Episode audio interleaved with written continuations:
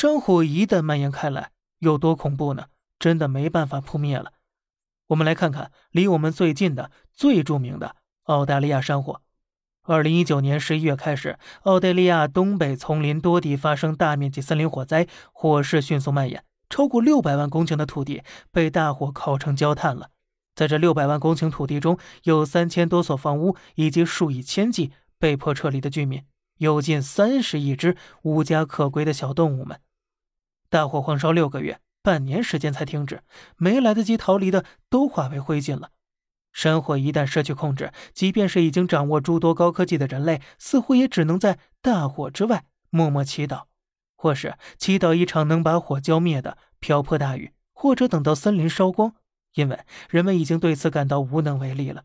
那么，澳大利亚的大火最后又是如何扑灭的呢？首先呢，还是因为降雨让火势得到一定控制；其次呢。澳大利亚政府给志愿消防员发了数额相当巨大的补贴，因此呢，很多澳大利亚居民都加入到了灭火工作当中。除此之外，他们甚至将预备役军人都投入到救火当中了。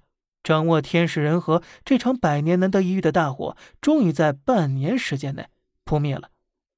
澳大利亚之前，印度尼西亚一次森林火灾同样烧了三个月之久，烧毁的森林面积更是达到了三万多平方公里。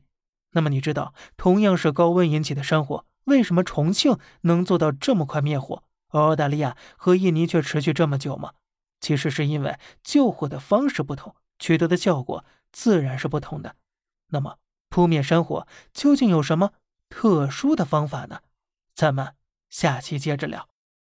好了，这里是小胖侃大山，每天早上七点与你分享一些这世上发生的事儿，观点来自网络，咱们。下期再见，拜拜。